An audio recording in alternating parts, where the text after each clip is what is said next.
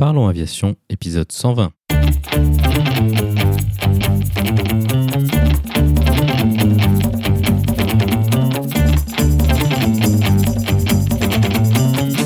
Parlons Aviation, le podcast qui parle de tout ce qui vole.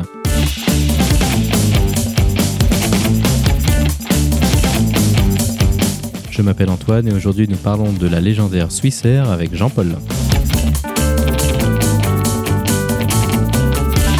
Nous proposerons également la vidéo de la semaine. Bienvenue à bord, j'espère que vous êtes confortablement installés. Parlons Aviation épisode 120 et prêt au départ.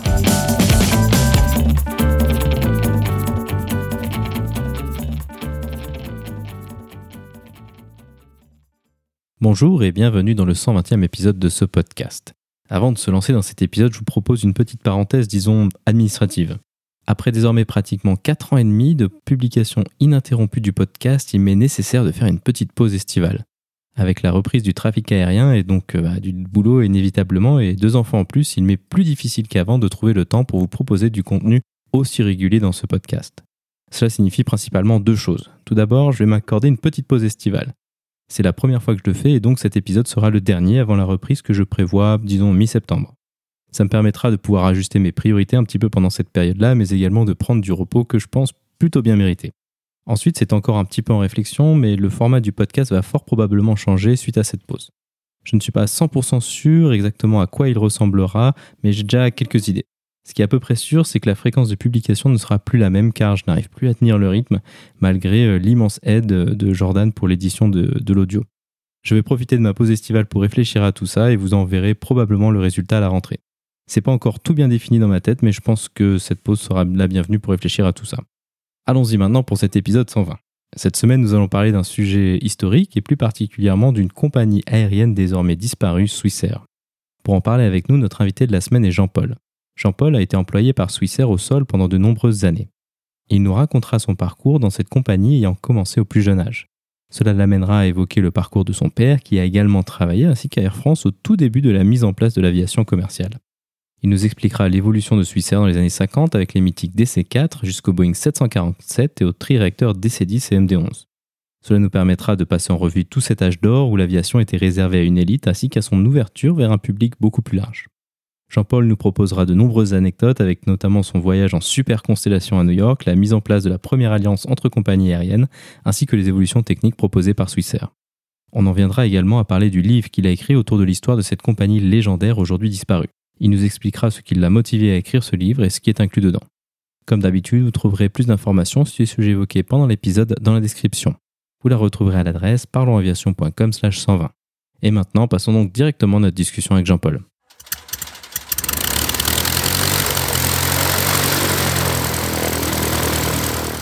Bonjour Jean-Paul et bienvenue sur Parlons Aviation. Pouvez-vous nous décrire votre parcours aéronautique?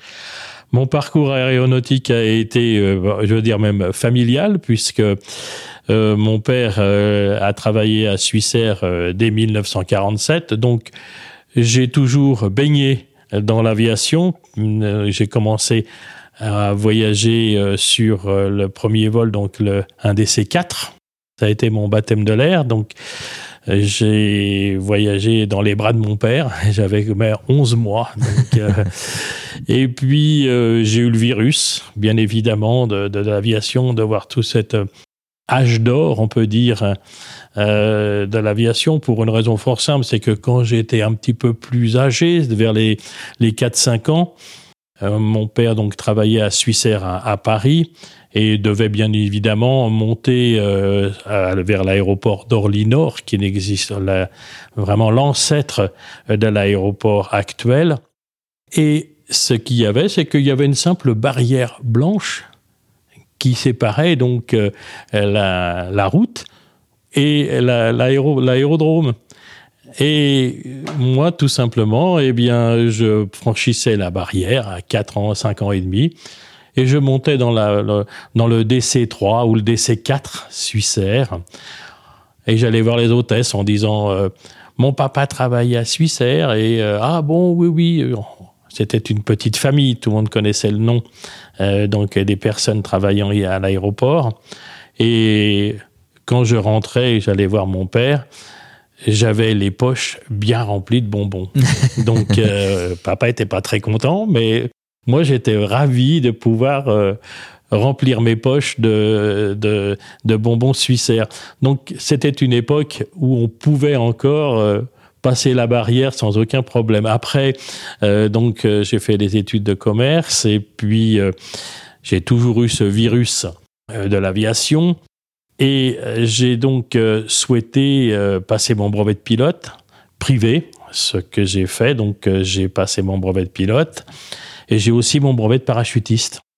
Donc mon diplôme, mon diplôme national. Et de manière vraiment naturelle, bien, j'ai non même pas par piston, mais disons que par manière naturelle, j'ai voulu rentrer à Suissair et donc euh, j'ai commencé à Suissair à Paris, donc euh, au service euh, commercial, à apprendre la ticketing, et j'ai été transféré après à Suissair Mulhouse, où j'ai fait donc de, du comptoir et aussi un petit peu de l'aéroport, mais beaucoup beaucoup de comptoir. Puis après, il m'est arrivé l'époque des transferts. J'ai souhaité pouvoir voir autre chose et profiter que Suissair avait un grand réseau de telle manière à pouvoir euh, voyager et connaître d'autres d'autres d'autres régions. Ce qui m'a fait aller euh, entre autres à Moscou, à Jeddah, à Tripoli, à Abidjan, à Rio de Janeiro. Donc pas mal de pas mal d'escales. J'en ai fait d'autres d'autres mais de manière euh, plus aléatoire et surtout de manière très courte, parce que j'avais toujours dans le réseau donc une personne qui était de malade ou jambes cassées, donc j'étais toujours donc sur la brèche à devoir partir. Lorsque je suis parti, par exemple, à Tripoli, là, je suis, j'ai dû donc remplacer un collègue et je suis resté euh, plus de plus de neuf mois là-bas. Donc, euh, c'était la belle époque de M. Kadhafi, en pleine période 1975. Euh, Donc il était en pleine forme. Donc la vie là-bas n'était pas très très facile. Mais disons que euh, on, apprend beaucoup euh, de cette époque, la relativité du jugement. ce que l'on pense à Zurich ou à Berne ou à Genève n'est peut-être pas la même manière de penser quand on est à Jeddah ou, ou quand on est à Abidjan. Et j'ai beaucoup apprécié ces échanges humains euh, durant, durant, cette, durant cette période. Voilà. Et donc ensuite, vous avez continué une carrière au, au sol euh, au sein de bah, C'est-à-dire que euh oui, j'ai continué une carrière au sol. Euh, donc j'étais, j'étais très, j'ai donc été après ces périodes de donc de voyage, on peut dire. J'ai fait une carrière au sol et je suis, je suis resté un, assez long moment au service commercial de Suissair à Genève. C'était le service des grands comptes. Et là, je dois dire que personnellement, je me suis vraiment euh, régalé, on peut dire, de ce, de ce, j'appréciais énormément ce travail. Pourquoi? Parce que c'était vraiment, on avait, c'était l'époque dorée où on avait des grands comptes, je citerai pas de nom, euh, de grandes, très très grandes sociétés euh, auxquelles on apportait donc un service tout à fait personnalisé avec euh, donc réservation des billets, réservation des hôtels, assistance VIP quand c'était nécessaire. Donc ça m'a permis de rencontrer, de faire d'énormes connaissance euh, de gens célèbres, euh, des gens très gentils, d'autres un petit peu moins, mais ça permet aussi de, de juger la valeur humaine euh, selon selon les, origines ou bien selon les, la manière dont on, on s'adresse, disons, à un personnel peut-être subalterne par rapport à, à ces gens, mais c'était toujours extrêmement enrichissant et j'ai beaucoup, beaucoup aimé. Et, Suissair a gagné énormément d'argent avec euh, notre service parce que, bon, c'était un service où euh, il fallait minimum euh, faire environ presque le million de francs suisses par an. Donc ça laisse, c'était quand même un, un, service VIP, VIP. et j'ai beaucoup apprécié. Voilà. Donc après, bon, j'ai quitté Suissair hein, en 1994 parce que bon, ça commençait gens un petit peu à être une autre époque avec un autre directeur. Donc euh, je m'y sentais, je m'y sentais plus tellement à l'aise. Donc j'ai préféré euh, garder les bons souvenirs. D'ailleurs, la mémoire étant bien faite, quand vous discutez avec les gens, on parle toujours des bons moments, mais rarement des mauvais moments ou des moments plus difficiles. Donc euh, j'ai préféré euh, quitter et garder ces bons moments avec Suissair.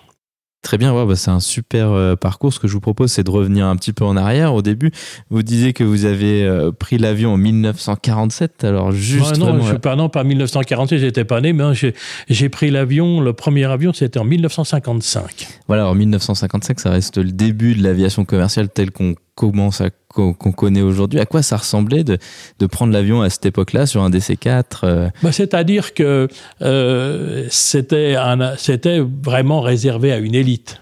Hein. donc euh, c'était... mais on revient de manière terre à terre. prenez un exemple tout simple. oh, j'ai appris que ce monsieur a été décédé. Il avait ah oui, comment est-il décédé? Il a eu un accident de voiture.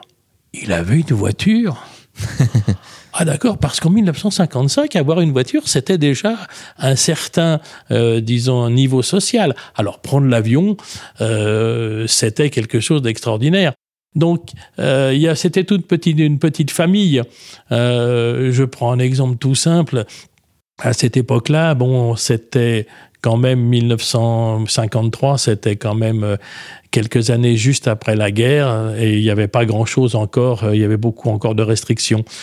Et euh, très gentiment, les pilotes de, de Suissair me ramenaient à mon père des boîtes de, lait, de, lait, concentré suisse pour que je puisse euh, donc avoir euh, donc mes biberons à la maison. Donc vous voyez, c'est vraiment une chose tout à fait tout à fait autre autre du temps. En plus, j'ai eu la chance de pouvoir voyager. Je vais donner un exemple très simple qui m'est arrivé pour vous dire combien de fois, combien de combien étaient les voyages, les voyages aériens quelque chose d'extraordinaire. Euh, c'était à la Toussaint 1957. Oui, c'est cela. J'étais à l'école et la maîtresse euh, demande Ah, vous allez en vacances de Toussaint? Alors, euh, prend la maîtresse, euh, donc questionne le premier élève. Alors, euh, Jean, euh, Jacques, tu vas où Ah, moi je vais chez mon tonton dans le Berry. Et puis, et puis toi, Pierre ah bah moi je m'en vais voir en Bretagne ma, ma, cousine. Et puis toi Jean-Paul, je m'en vais à New York. Pardon? Je m'en vais à New York. Arrête de raconter. Tu, mens. Ben non, maîtresse, je mens pas. On va voir. Le soir, à la maison, le téléphone sonne. Bonjour, je suis la maîtresse de Jean-Paul. Euh, et quand même, euh, euh, mon père décroche et vous comprenez, Jean-Paul est fabule et tout, ça ne va pas du tout. Ah bien, bon, pourquoi? Oui, vous comprenez, il me dit qu'il allait à New York. C'est exact, madame. Il va bien aller à New York. Ah bon eh bien, ce qui s'est passé, c'est que toute la classe est venue me voir car j'ai eu la chance énorme de prendre un avion mythique, le Parisien spécial d'Air France. Constellation. On était 40 à bord. 40 passagers. Est-ce que c'était déjà des, lignes non-stop? Parce qu'il y a eu une longue époque de la première fois que euh, c'était le Super G, le Super G, la dernière lignée de, de, de, constellations. Il y a eu le Constellation normal, il y a eu le Super Constellation, il y a le Super G. Donc c'était vraiment le must du must euh, au niveau aéronautique. Et il fallait savoir que à cette époque, pour prendre le Parisien spécial d'Air France, les dames devaient être en robe, de en robe longue, de, presque de soirée, et les messieurs en tenue presque smoking. Et moi, quand je suis monté dans l'avion, euh, j'étais avec ma cravate, costume. Euh, demander ça maintenant, euh, voilà, donc ça paraît un peu bizarre. Ça paraît Mais effectivement assez on étonnant. pouvait, à cette époque, sur certains vols, vous refusez, vous refusez le- l'embarquement.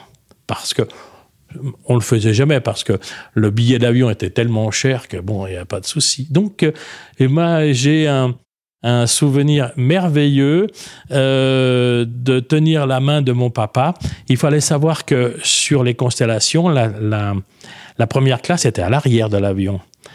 Et je monte euh, cet euh, escalier donc euh, pour aller donc sur dans, la carlingue donc dans la cabine et je faisais des grands signes à mes à mes petits copains et ils étaient là bah, ébahis vraiment extraordinaires ils étaient toute la classe était venue parce que c'était avant, bah, il y a eu la chanson de Gilbert Bécaud, Les Dimanches à Orly, mais là, c'était encore avant. Donc, aller voir un avion qui décolle, c'était quelque chose d'extraordinaire.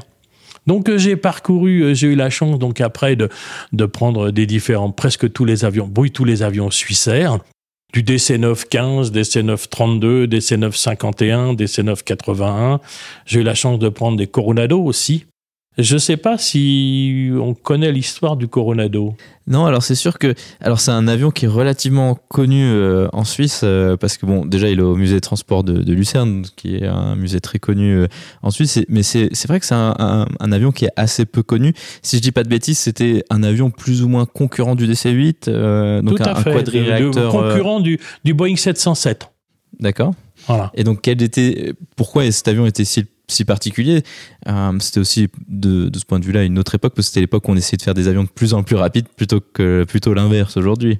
Alors, euh, ce qu'il faut savoir, c'est que le Convair 990A Coronado, c'est la plus belle réussite de Swissair et la plus belle réussite de toutes les compagnies aériennes du monde entier.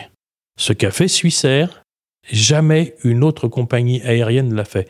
Si je vais donc expliquer la chose, eh bien, je crois que c'était American Airlines, sauf erreur de ma part, dans les années 1957-58, se met en contact avec euh, donc Convair en disant voilà, j'ai besoin euh, d'un quadriréacteur pour faire le shuttle entre euh, Chicago et Los Angeles, mais plus petit que le Boeing 707 intercontinental qui permettrait donc euh, de faire des taux de remplissage donc euh, de, cette manière-là. Et euh, donc American Airlines dit voilà, je donne un cahier des charges, euh, je veux ci, ceci, ceci, ceci. Bon, ok. Donc, Convair dit bah, écoutez, il n'y a pas de souci. euh, effectivement, ça correspond avec nos possibilités. On vous construit euh, cet avion. Ça va bien, on construit. Arrive le jour euh, de la livraison du Convair 880. Je précise bien Convair 880. On était tout content, bien évidemment, chez Convair, jusqu'au moment où American Airlines dit le cahier des charges, il n'est pas respecté. On avait demandé ça, vous l'avez pas. On avait demandé ça, vous l'avez pas. On vous a demandé ça, vous l'avez pas. L'avion, il retourne chez vous. On n'en veut pas. Seulement, ce qu'il y a, c'est que Swissair, entre-temps, avait effectivement commandé ferme des convers, et je crois que c'était 6, et il y en avait deux en option. Catastrophe Chez Convair, la catastrophe. Rendez compte? On nous refuse la livraison de l'avion. Qu'est-ce qu'a fait Convair De panique. A téléphoné chez Swissair à la direction. On dit, Écoutez, voilà ce qui se passe. On a construit le Convair 880 et malheureusement, euh, soi-disant, on n'a pas respecté le cahier des charges, il faudrait, que, il faudrait faire ci, il faudrait faire ci. Aidez-nous, on sait que vous avez un service technique suissaire extrêmement for- formidable. Aidez-nous à, à faire des modifications. Réponse de Suissair, euh, ce que vous nous demandez, c'est pas changer trois boulons. C'est-à-dire qu'il va falloir que l'on modifie la structure de l'aile, c'est-à-dire on va simplement déplacer l'aile d'un bon mètre, après on va déplacer euh, les, les, les- l'extrado, tout, le, l'extrado, donc euh, tout ce qui est est sur- qui est devant les bec-Kruger euh, de, des triples fentes euh, sur les bords d'attaque de l'aile. Va falloir aussi changer les entrées d'air de réacteur, va falloir, enfin, des broutilles. Écoutez, dit, dit Convert, débrouillez-vous avec parce que nous, on est, on est attrapé à la gorge. Un beau matin, arrive le Convair 880 devant les hangars de Suissair. Au service technique, ils font les modifications. D'ailleurs, j'ai fait un diaporama avec cette séquence. Alors on change l'aile, on bouge l'aile, on remet on rechange, on rechange l'entrée d'air des réacteurs. Ce qui fait que, au bout d'un certain temps, dont je ne pourrais pas vous dire exactement, l'avion ressort, mais il n'est plus Convair 880, il ressort Convair 990A Coronado, tellement il a été modifié par Swissair. Et si bien modifié qu'en 1960, il a été l'avion pendant le plus rapide du monde. Et jamais une compagnie aérienne, avant et après le Coronado, n'a été autorisée à modifier de manière structurelle un avion de ligne. C'est la seule compagnie aérienne qui a été autorisée à devenir constructeur d'avions. Voilà. Effectivement, ça c'est assez euh, particulier comme, comme principe. On n'imaginerait pas du tout ce genre de choses aujourd'hui, parce c'est déjà tout simplement trop coûteux étant donné les normes de certification aujourd'hui. Quelle était ensuite l'utilisation qui a été faite de cet avion? Est-ce que c'était un avion qui était capable de faire de, du transatlantique ou plus du moyen courrier euh? Alors ça a été euh, du transatlantique, non. tout simplement parce qu'il avait une capacité moindre que les avions. On avait le DC-8 5 puis après on est passé au DC-862. Donc euh, c'était un avion qui était de moindre capacité, mais par contre il avait été mis sur les lignes d'Extrême-Orient et sur les lignes d'Amérique du Sud. Donc euh, il m'est arrivé de l'utiliser sur un, sur un Tokyo, effectivement, en tant que passager.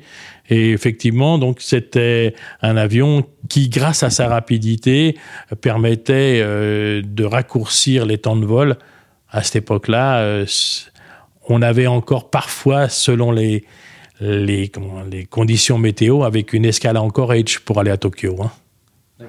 Donc on faisait encore des, des Zurich. Enfin, certaines compagnies aériennes faisaient encore Europe Edge, puis encore Edge, Edge Tokyo. Wow. Effectivement, ça c'était, euh, ouais, c'est vraiment très différent de ce qu'on connaît aujourd'hui avec des avions beaucoup plus longs, euh, longue portée une autre évolution, on imagine, dans, dans le monde du transport aérien, c'est vraiment le Boeing 747, euh, avion iconique de Swissair, qui est d'ailleurs sur la couverture de, de votre livre. Comment est-ce que vous, vous avez vécu l'arrivée de, cet avion qui a un peu tout changé? Je pense que c'est un peu comme ça que vous oui, le voyez aussi. Oui, c'est-à-dire que euh, c'est vraiment euh, un avion qui a été une révolution dans, dans, dans la dans l'aviation euh, suisse et dans l'aviation mondiale, c'est-à-dire que ça a permis à un plus grand nombre euh, de personnes ayant un revenu un petit peu plus bas de pouvoir voyager.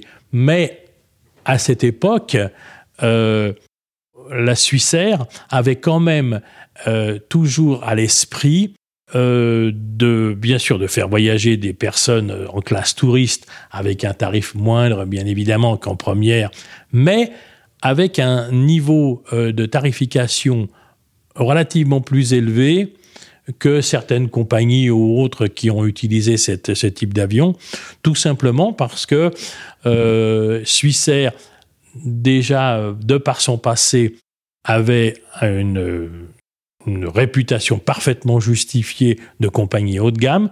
Donc on a toujours voulu garder euh, même euh, euh, cet esprit haut de gamme, même dans la, dans la classe touriste. Donc il y avait quand même des, des services que l'on que l'on donnait sur certaines sur certaines certaines lignes qui étaient les les gens préféraient peut-être payer un peu plus cher mais on voyageait je prends un exemple tout simple. Euh, nous avons vu que lorsque j'étais en, Amérique du Sud, le prestige de Suissair. Et euh, nous avions un groupe qui devait faire un, vol entre l'Amérique du Sud, enfin Rio de Janeiro et l'Europe. Et bon, c'était un groupe conséquent. Et bien sûr, il y avait une, il y avait une concurrence avec les autres compagnies aériennes. Et mon chef, qui était un débrouillard fini, il écoutez, non, non, vous venez chez Suissair parce que je vous, on va faire quelque chose de très très bien pour vous. Vous savez ce que l'on va vous faire? Ah bah, je vous écoute. On va vous donner une carte d'embarquement first class. Alors vous allez pouvoir vous balader dans l'aéroport trois, heures, avant ou quatre heures avant avec votre carte first class suissaire. Et là, vous voyez, je, m'en vais, je m'en vais à, donc à Zurich en first class suissaire. Tout à fait. Donc, on a fait monter ce monsieur par la porte de première classe. Et une fois dans l'avion, il lui a dit Vous allez en classe touriste. voilà, donc euh, c'était la manière parce qu'il y avait un prestige de voyager suissaire. Donc, euh, effectivement, ça a été une, grande révolution pour, euh, pour, pour nous. Mais on a augmenté bien évidemment le nombre de passagers avec cette, ce, magnifique avion, mais tout en gardant en voulant garder le, prestige de Suissair. Exactement, alors ça c'est intéressant euh, parce que ouais, cet avion est vraiment iconique. Ensuite, derrière lui, il y a eu aussi euh, le, DC-10, notamment à l'époque des, des tri-réacteurs. Quelle a été un peu l'évolution? Euh, On se situait où par rapport à cet âge d'or, plutôt vers la fin à ce moment-là? Alors voilà, la chose est la suivante. Pourquoi c'est un, une, bah, comment dire en politique, c'est une bonne question. la chose est la suivante. Donc notre premier directeur, grand directeur, il y en a eu deux grands et monsieur, donc le docteur Walter Berchtold, qui dans les années 50 à 1972, environ, oui, 72, donc a été président de la direction de Suissair. Ça a été vraiment quelqu'un qui a mis la comptabilité, qui a fait vraiment euh, fait que Suissair devienne, on peut dire, une banque volante. D'ailleurs, on l'appelait comme cela. Et est rentré euh, après, en 1953, je crois, 54, je, un autre, un autre grand, grand personnage de Suissair, qui a été M. Armin Badensweiler. C'est une personne qui avait fait le PFL, le PFZ, pardon, à Zurich, et avec une spécialité dans la mécanique des fluides. Et ses stages, il les avait faits chez McDonnell Douglas. Il avait fait tous ses stages, tout ce qui était technique aéronautique. Donc, au niveau de l'aviation, au niveau des avions, il était difficile d'être euh, contre lui euh, ou bien d'être d'avoir un avis différent. Il connaissait l'avion absolument euh, presque jusqu'à son dernier boulon.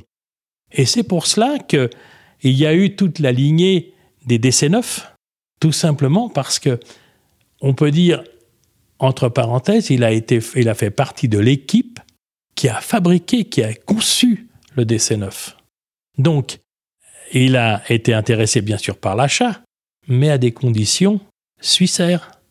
Parce que comme il connaissait parfaitement l'avion, on pouvait rarement lui raconter euh, des, des, des, histoires ou autres concernant le prix de l'avion. Donc, il a eu les DC-915, DC-932, DC-951, DC, DC-980 à des prix extrêmement intéressants. Même chose pour le DC-10. Il connaissait très bien le DC-10. Et c'est pour cette raison que Suissair a fait que il a donc acheté le DC-10. Mais avant que M. Badensweiler devienne donc président de la direction, M. Berchtold, Dr Berchtold, a fait une chose extraordinaire qui était l'ancêtre, le KSSU, le KLM Suissair SAS UTA. Ça a été le premier groupe, euh, de groupement de compagnies aériennes que l'on connaît maintenant, Global et autres. Avec hein, les alliances, bien sûr. Mais c'était en 1959 ou 1960. Je bon, j'ai plus exactement là. Et c'est là où M. Badensweiler est derrière lui en disant maintenant, il faut que le groupe KSSU achète des DC-10. Et grâce à cet achat combiné, KLM, Suissair bien évidemment, SAS, UTA, avait des DC-10. Et c'est ce qui a permis à la compagnie Douglas de lancer son, avion. Et avec des tarifications, bien évidemment, avantageuses pour l'ensemble du groupe. Donc c'est comme ça que on arrive à gagner, à, à à arriver à gagner, de, disons, à devenir, pas dire une banque volante, mais disons avoir de bons bénéfices et d'avoir une, structure financière tout à fait euh, remarquable. Effectivement, ça c'est quelque chose que vous décrivez dans votre livre dont, j'ignorais complètement euh, que c'était l'une des premières alliances entre compagnies aériennes. C'était la première. Euh, aujourd'hui, c'est quelque chose qu'on connaît très bien, alors pas tellement dans les low cost, mais plus dans les majors, à travers SkyTeam, OneWorld et tout ça. À quoi ça ressemblait une alliance à cette époque-là? Donc vous avez mentionné l'achat des avions, mais on imagine qu'il y avait aussi. Est-ce qu'on parlait déjà de coach de, de choses comme ça? On parlait même pas, oui, on parlait de co-chair, mais on parlait aussi, par exemple, euh, il y avait une chose qui était la standardisation des cockpits.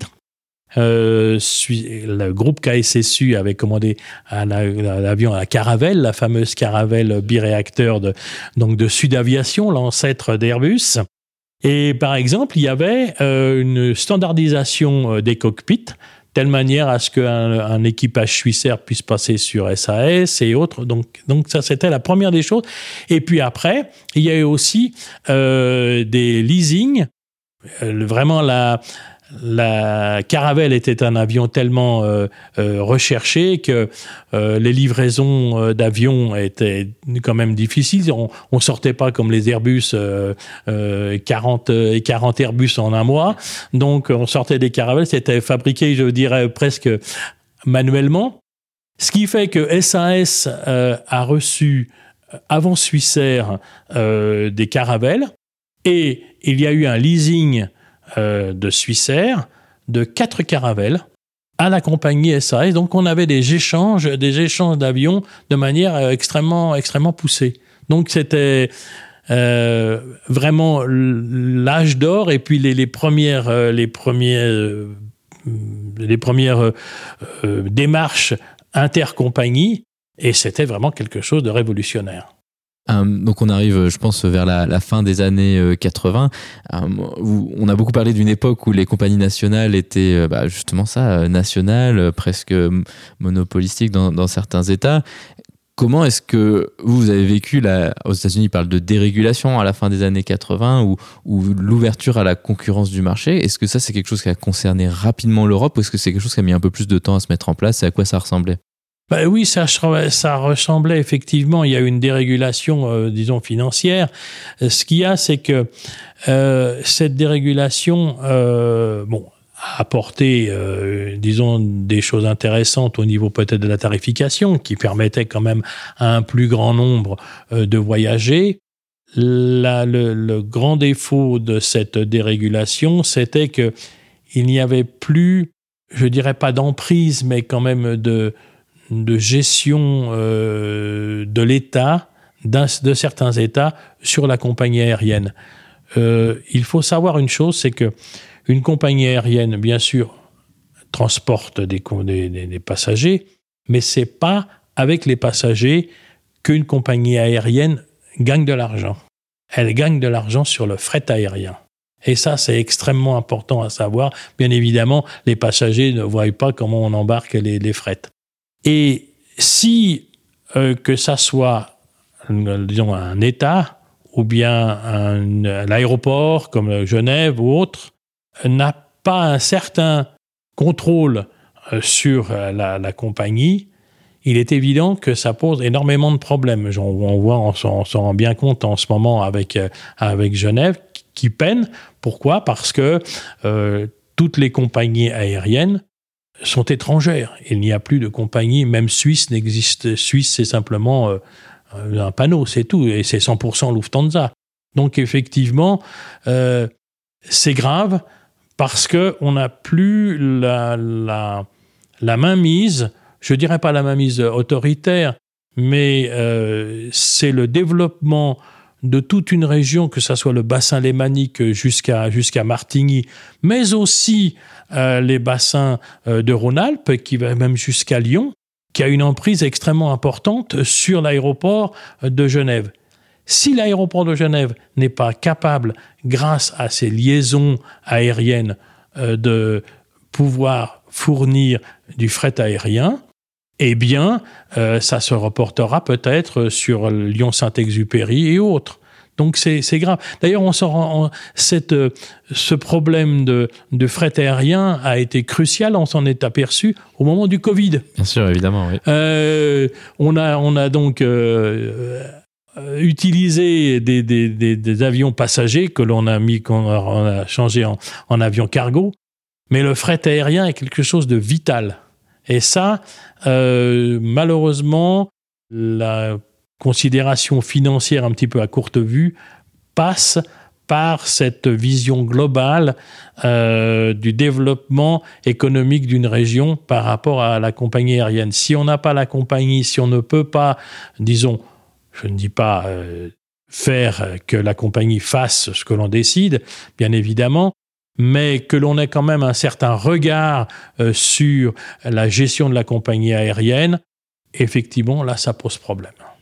Vous, allez sur un sujet qui est assez intéressant, dont on entend encore parler aujourd'hui. C'est euh, la Suisse. Il y a trois aéroports majeurs, on dira Genève et Zurich, qui sont sur le territoire suisse, et puis Bâle, qui, reste quand même un aéroport sur le territoire français. Il y a eu avec euh, Swissair, il y avait un équilibre qui était très différent d'aujourd'hui, si je dis pas de bêtises. Aujourd'hui, Suisse est principalement une compagnie zurichoise avec quelques vols à, Genève. Alors ça fluctue plus ou moins, en ce moment plutôt moins.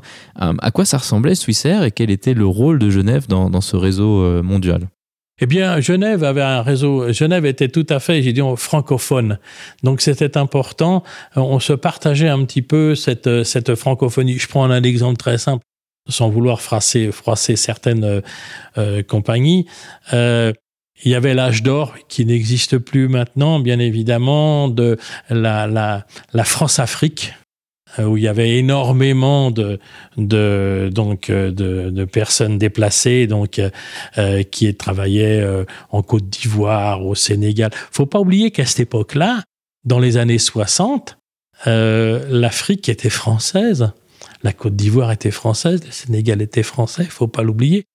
Il y avait un nombre important de, voyageurs et beaucoup de ces expatriés préféraient prendre euh, plutôt que les compagnies, euh, disons, qui n'est pas, pas nom, d'autres compagnies, disons, françaises, parce que le service à bord était nettement supérieur, on était sûr. En plus de ça, on faisait une petite escale à Genève, ce qui permettait d'acheter quelques petits chocolats et ceci, avant de repartir euh, sur Paris. Donc on avait vraiment un, un, bloc qui était important. Euh, ce bloc, après, a toujours existé, a toujours existé, que ça soit sur, la, sur le Sénégal ou bien sur la Côte d'Ivoire, parce qu'il y a eu quand même, après leur indépendance, mais ça a été vraiment la, chose. Une autre facette de l'histoire de, de Swissair, c'est également Crossair, la, filiale régionale. Hum, quel a été le rôle de cette compagnie dans le développement de Swissair euh, Est-ce que ça c'était l'objectif de scaler sur les compagnies américaines avec euh, le développement des régionales qui s'est fait à peu près euh, ouais, les années 90, quelque chose comme ça? Tout à fait, parce que par exemple, il y avait des desserts sur Lugano, il y avait des dessertes euh, sur Sion aussi. Donc c'était des dessertes tout à fait euh, spécifiques que Suissair pouvait pas, que Suissair ne pouvait absolument pas desservir. Donc effectivement, ça a été la, la petite sœur bien utile de, de, de, Cross. Bon, il y a eu parfois avec Monsieur Sutter quelques petites anicroches, mais disons que bien sûr, il avait son caractère, ça c'est clair. Mais disons que l'idée de, l'idée, l'idée de, c'était vraiment une compagnie euh, vraiment subsidiaire, vraiment très utile, qui permettait euh, de faire des, voyages sur à l'interne, à l'interne suisse, comme il existait à cette époque en France, Air France, et il y avait la compagnie Air Inter. Voilà, ça revient à la même chose. Maintenant, bon, il y a le TGV, euh, voilà, donc ça, maintenant ça n'existe plus. Mais il y a encore des, liaisons, des liaisons internes en France. Bon, ça se discute, c'est notre problème, mais disons, c'est un petit peu toujours l'esprit Crossair, voilà. Un des moments forts de, de Swissair, c'est hélas le, le granding, la, la, fin de Swissair.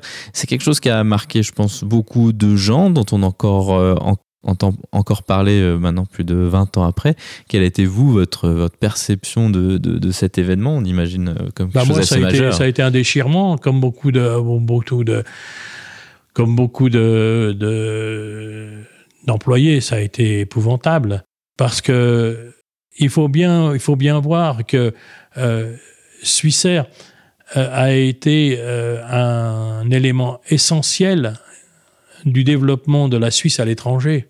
La France, elle, a la, enfin, la chance, oui, c'est le, le, plus grand, c'est le pays qui a le plus grand euh, façade, la plus grande façade côtière du monde. Alors bien sûr, vous allez dire, je comprends pas très très bien.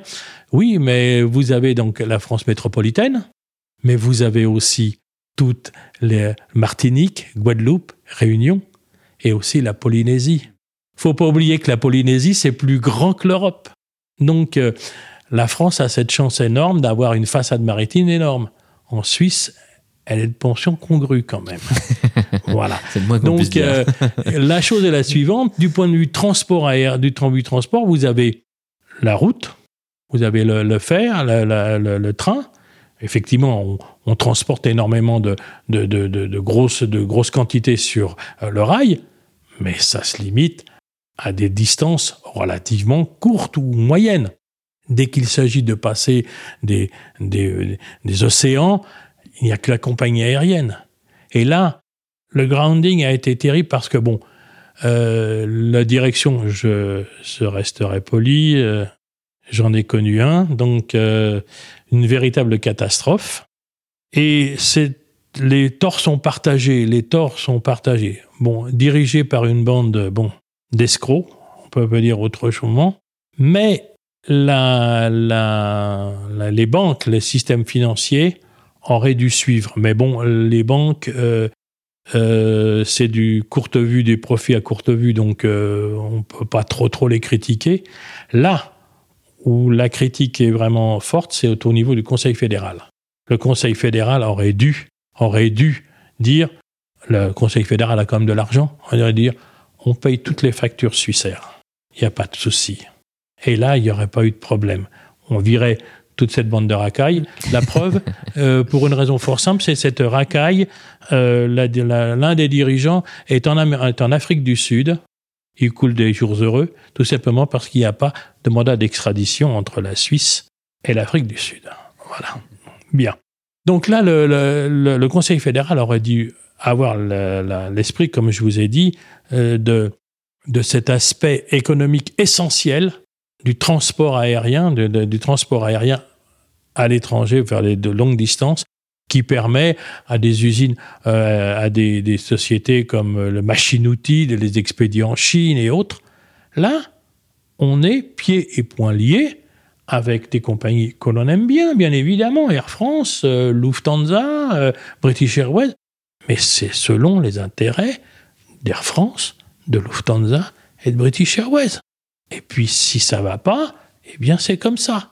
Avec Swissair, Swissair il y avait quand même euh, on était, je crois, à 30, 30% euh, donc euh, pris par la Confédération, les États, les, les, les, cantons et autres. On avait notre mot à dire.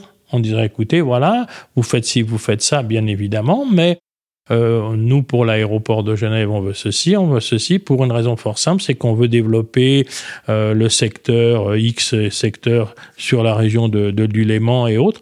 Donc, on a besoin d'un vol sur telle destination, ceci.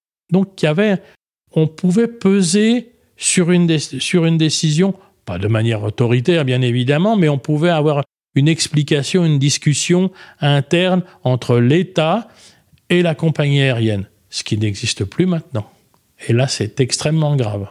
Effectivement, ça c'est, y a, les, compagnies nationales sont régulièrement critiquées. Euh, alors ça va un peu par vague, mais en ce moment ça, a tendance à revenir un petit peu.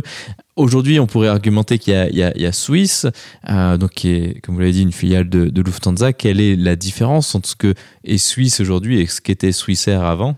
Bah, Suisse, euh, Suisse euh, bon, c'est euh, une compagnie selon les critères de Lufthansa. Suisse, c'était Swissair, c'était selon les critères Swissair. Donc c'est ça qui est important, c'est qu'on avait la décision de faire, je dirais pas ce que l'on voulait, mais on avait la décision pleine et entière. Là, c'est plus du tout le cas. Je prendrai un autre cas au niveau de Swissair du grounding, qui a failli arriver. Et là, pour une fois, des politiciens ont pris une bonne décision, ce qui est assez rare pour le noter. C'est M. Jacques Chirac. En 1995, Air France était à la faillite. M. Jacques Chirac, président de la République française, a dit Air France vivra. Je remets à cette époque, puisque ça existait encore, 20 milliards de francs français dans la cassette Air France. Bien sûr, le Conseil de l'Europe euh, a commencé, non, non, c'est de la fausse concurrence. Il a dit, je m'en moque. je m'en moque des histoires de concurrence de, de, de papier. Air France vivra. Et c'est ce qu'aurait dû faire euh, la compagnie, euh, le Conseil fédéral, en disant Suissair vivra. Pourquoi? Parce que elle aurait pu, disons, avoir un partenariat privilégié, je prends avec une compagnie par exemple comme Emirates, qui est une immense compagnie aérienne maintenant, elle aurait pu, mais Emirates, prenons l'exemple, aurait pu dire ben, on s'associe avec Suissair parce qu'il y, avait une qualité de service. Euh, c'est un petit peu la même chose. Vous voyagez avec une compagnie low cost, euh, vous avez, vous roulez dans une voiture populaire, je citerai pas de nom, mais vous avez des voitures de prestige. Pourtant, c'est un moteur et quatre roues. Donc, euh, vous roulez en Rolls ou bien vous roulez en deux chevaux. Euh, bon, c'est pas tout à fait la même chose, mais pourtant, elles vont les deux sur la, les deux vont sur la route. Mais Swissair, c'était, on peut dire, la Rolls des, des, des, des compagnies aériennes. Voilà. Euh, la raison que vous êtes ici aujourd'hui, c'est parce que vous avez écrit un livre sur l'histoire de, de Swissair, sur, sur votre histoire en rapport avec euh, Swissair. Pourquoi avoir écrit ce livre et qu'est-ce qu'il y raconte? C'est eh bien le livre, c'est très amusant parce que euh, c'est parti en ouvrant un tiroir. Au décès de mon père, j'ai ouvert un tiroir. Et dans ce tiroir, il y avait des documents extraordinaires. Alors, j'ai dit, c'est dommage parce que très souvent, de manière toute simple, on dit, oh, euh, on a connu grand-père, on a connu grand-mère, mais on ne connaissait pas leur histoire. Ils sont partis trop tôt, on était trop jeunes, on n'a pas discuté avec eux, et puis euh, on ne connaît pas grand-chose d'eux. C'est dommage parce que c'est une, histoire familiale qui part. Alors je me suis dit, voilà, je ne suis pas du tout euh, écrivain, si j'en fais 15 lignes, 20 pages, je serais content. Et puis, ben, j'ai pris le courage à deux mains. J'ai commencé à monter dans ma tête déjà, et puis après, de manière écrite, dire, voilà, je vais mélanger mon histoire personnelle, puisque effectivement, mon père, avant de travailler euh, donc à Suissair, avait travaillé à Air France. Air France avait lorsqu'il est rentré, avait trois semaines d'existence. Et j'ai retrouvé des documents d'époque extraordinaires, car à cette époque-là, il était donc chef d'agence à la rue Aubert, et bien évidemment, au-dessus de lui était un directeur des opérations d'Air France, qu'il rencontrait presque tous les jours d'ailleurs, et qui n'était autre que Jean Mermoz. Exceptionnel. Donc il, avait, il y avait une histoire, et je me suis dit, des, des histoires comme cela, c'est dommage. Alors j'ai rassemblé tous les, les, documents et j'ai mêlé l'histoire de Suissair. J'ai commencé par mon histoire personnelle et petit à petit, euh, eh bien, euh, j'ai bien sûr écrit, puisque euh, l'histoire de mon père a commencé à 1947, puisque Suissair, entre 1933 et 1930, 1940, Suissair était une petite compagnie régionale sans grand, sans grand développement. Mais en 1947, le Conseil fédéral a décidé que Suissair serait compagnie aérienne nationale et il a remis 20 millions de francs suisses de l'époque dans le capital de Suissair. Et c'est à, cette époque que euh, j'explique un peu l'histoire de, mon père, parce que bon, il faut lire le livre pour comprendre. Il a été donc euh, demandé euh, par Suissair, par la direction, en disant voilà, vous avez comme vous avez une grande expérience puisque il avait quand même travaillé chez Air France avant et que vous êtes suisse. nous souhaiterions que vous deveniez directeur général de Suissair pour la France. Mon père a dit ben, bien évidemment. Euh, directeur général de quoi? Euh, Le problème, c'est qu'il a fallu tout monter. Suissair n'avait aucune euh, valeur juridique, il n'y avait aucune statut juridique en France, entre 1931 et 1940, il n'y avait rien du tout. Donc, il n'y avait pas de commission d'agence, enfin rien du tout. Il a fallu tout monter. Elle a, il a fallu avoir un statut juridique, et enfin, il y a tout un, que j'explique d'ailleurs dans le livre. En 1947, ils ont démarré à trois personnes, et quand il est parti, ils étaient plus de 200. Donc effectivement, et euh, mon père a fait donc a créé le statut juridique, puis après on est passé puisque l'aéroport actuel en 1947 était l'aéroport du Bourget. Et en 1955, Swissair a déménagé de l'aéroport du Bourget à l'aéroport d'Orly-Nord, le fameux aéroport que moi j'ai connu quand j'étais tout gamin. Et là, pour la première fois, Swissair a eu son enregistrement passager et son enregistrement fret. Donc on avait le statut donc de Swissair compagnie aérienne euh, en France, donc qui permettait déjà de toucher certaines commissions. Et après, en 1956, donc un an après, Swissair a inauguré, mon père a fait inaugurer donc la première agence Swissair à plat de l'avenue de l'Opéra. Et là, Swissair est devenu totalement autonome en faisant ses réservations, ses billets et surtout un embryon de débarchement commercial. Donc j'explique dans le livre, hein, vraiment c'est toute la, la, structure commerciale, la structure personnelle du développement, de la fondation et de la création et du développement de Swissair pour son escale France. Et après, bien sûr, je raconte euh, les, les différentes, euh, les différentes euh, étapes de Swissair, sauf le grounding, parce que ça, bon, il y a eu des livres, et puis, puis moi, euh, je peux pas, je peux pas.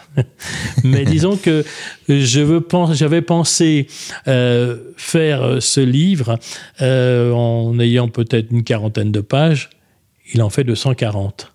Et il y a une chose que je voudrais surtout remercier, et je le remercierai assez jamais, c'est monsieur euh, Nicolas Junot, des éditions Junot, donc propriétaire euh, donc de ces éditions, qui a cru en, en livre. Parce qu'il faut savoir une chose, même si vous faites un très beau texte, si vous faites ce que vous voulez, c'est quand même la maison d'édition qui écrit le livre. Sinon, sans son appui vraiment euh, de manière, je ne dirais pas désintéressée, mais vraiment, il, a cru en moi, il a cru en, en ce livre. Et il a dit finalement, on y va. Et euh, je, je, ne saurais jamais euh, le remercier, euh, le remercier de, parce que euh, ce livre a, changé ma vie pour une raison fort simple, c'est qu'il m'a fait découvrir euh, des personnes, des personnes extraordinaires. Il a il tirait l'attention d'une personne euh, donc grand, grand spécialiste donc de l'aéronautique française et grâce à cette, personne, donc j'ai euh, réussi, enfin on m'a proposé de devenir correspondant de l'Académie de l'air et de l'espace de Toulouse pour la Suisse romande. Donc maintenant, j'ai une petite place d'académicien euh, pour la Suisse romande et j'ai eu la chance de pouvoir rencontrer Monsieur Claude Nicolier, qui est lui-même aussi académicien de l'air, qui fait aussi partie donc de l'Académie de l'air et de l'espace. Et j'ai eu la chance de pouvoir euh, le rencontrer donc à l'EPFL. Et on a effectivement discuté peut-être d'une une proposition de, de présenter le, diaporama euh, donc euh, que j'ai que j'ai fait à l'EPFL, mais ça bon ça dépendra bien évidemment de son emploi du temps. de l'autre côté donc de l'autre côté français, alors là, j'ai eu la chance de présenter euh, ce livre et ce diaporama à la Direction générale de l'aviation civile à Paris, à la DGAC. J'ai été reçu par la direction donc de la, DGAC. J'ai présenté. Euh, là, j'étais un petit peu gêné parce que j'avais vraiment la crème du gratin de ce qu'on pouvait avoir en aéronautique pour une raison fort simple, un petit détail technique, lors de la présentation euh, de la, du diaporama, il y a un moment, il faut savoir que le tout à l'avant, le fameux tout à l'avant électronique euh, des avions modernes, le B à bas, le, premier, c'est Swissair qui l'a fait. Il l'a fait sur euh, l'Airbus A310 en coopération avec la Lufthansa. J'ai dit, voyez, je ne vais pas vous faire des, cours, un cours d'électronique. Vous voyez, le tout à l'avant, c'est Swissair. Et il y a une personne qui s'est levée dans l'assistance et dit Je connais très bien, monsieur, je vous en remercie de, le préciser, mais je, suis un ancien donc d'Airbus et j'étais le directeur général du service donc tout à l'avant l'engineering d'Airbus. De, de, et avec votre direction, monsieur Heinz Haas, qui était le directeur des services techniques, on y a passé cinq ans à mettre au point le service du tout à l'avant. Ben, je vous en remercie, donc je n'ai pas à vous faire de. voilà. Donc, effectivement, ça m'a permis de, rencontrer des gens extraordinaires euh, et de pouvoir, euh, disons, euh, partager cette, cette joie de parler de Suissaire. D'ailleurs, la personne qui m'a fait rentrer donc à l'Académie de l'air est M. Michel Polaco, que vous connaissez peut-être, c'est un journaliste émérite de français, une personne absolument adorable. Et euh, donc, euh, grâce, j'ai fait ses connaissances euh, de manière, de manière tout à fait fortuite, et c'est grâce au livre. Donc, ça, c'est un livre qui a, qui a changé ma vie, on peut dire. Mais disons que, sans vouloir, je le conseille vraiment de la, lecture pour les passionnés, les passionnés d'aviation c'est un livre référence sur le passé. D'ailleurs, il y a une phrase de Winston Churchill qui disait d'ailleurs, plus vous pourrez regarder votre passé, plus vous pourrez regarder votre avenir. Parce que sans passé, vous n'avez aucun avenir. Et c'est exactement ce qu'il y a. Voilà. Ok, très bien. Bah, écoutez, ce sera donc euh, le, mot de, la fin. Excellente, euh, euh, excellente citation pour la fin. Jean-Paul, merci beaucoup d'avoir accepté de venir sur le podcast pour nous avoir parlé bah, de cette magnifique compagnie suissaire. Merci, bah merci de l'invitation. Et puis, j'invite vraiment les lecteurs à, la savourer. D'ailleurs, si vous avez fait quelques... Je me permettrai d'ailleurs de, de vous le dédicacer. Voilà, donc les personnes qui achèteront le livre seront dédicacées Très bien, donc le, lien sera disponible dans la description pour ceux qui, souhaitent se, le procurer. Voilà, tout à fait. Donc, ils peuvent, ils peuvent le trouver sur notre site internet euh, Suissaire, euh, donc www.suissaire-pour-toujours.ch. Voilà, donc euh, c'est là où on met Suissaire pour toujours dans, dans, le Google et ça arrive tout directement. Très bien, bien, merci beaucoup. Merci infiniment.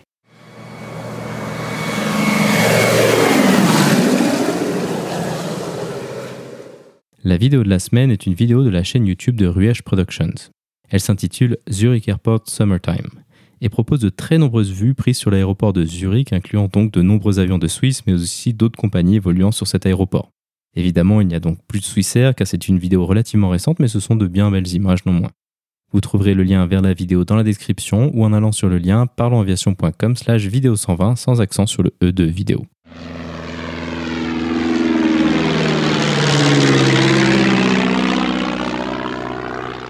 Ainsi se conclut donc le 120e épisode de ce podcast. J'espère qu'il vous a plu. Je vous invite à vous abonner sur votre application de podcast favori. Également, n'hésitez pas à laisser un avis 5 étoiles sur iTunes, ce qui permettra à d'autres personnes de découvrir ce podcast.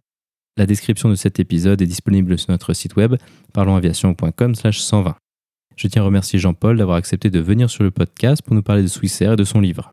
Si vous avez des questions, des remarques ou des suggestions, n'hésitez pas à nous contacter sur contact@parlonsaviation.com. Vous pouvez également nous suivre sur Twitter, sur @parlonsaviation et sur Facebook. En vous souhaitant un excellent été, je vous remercie d'avoir écouté ce 120e épisode de Parlons Aviation.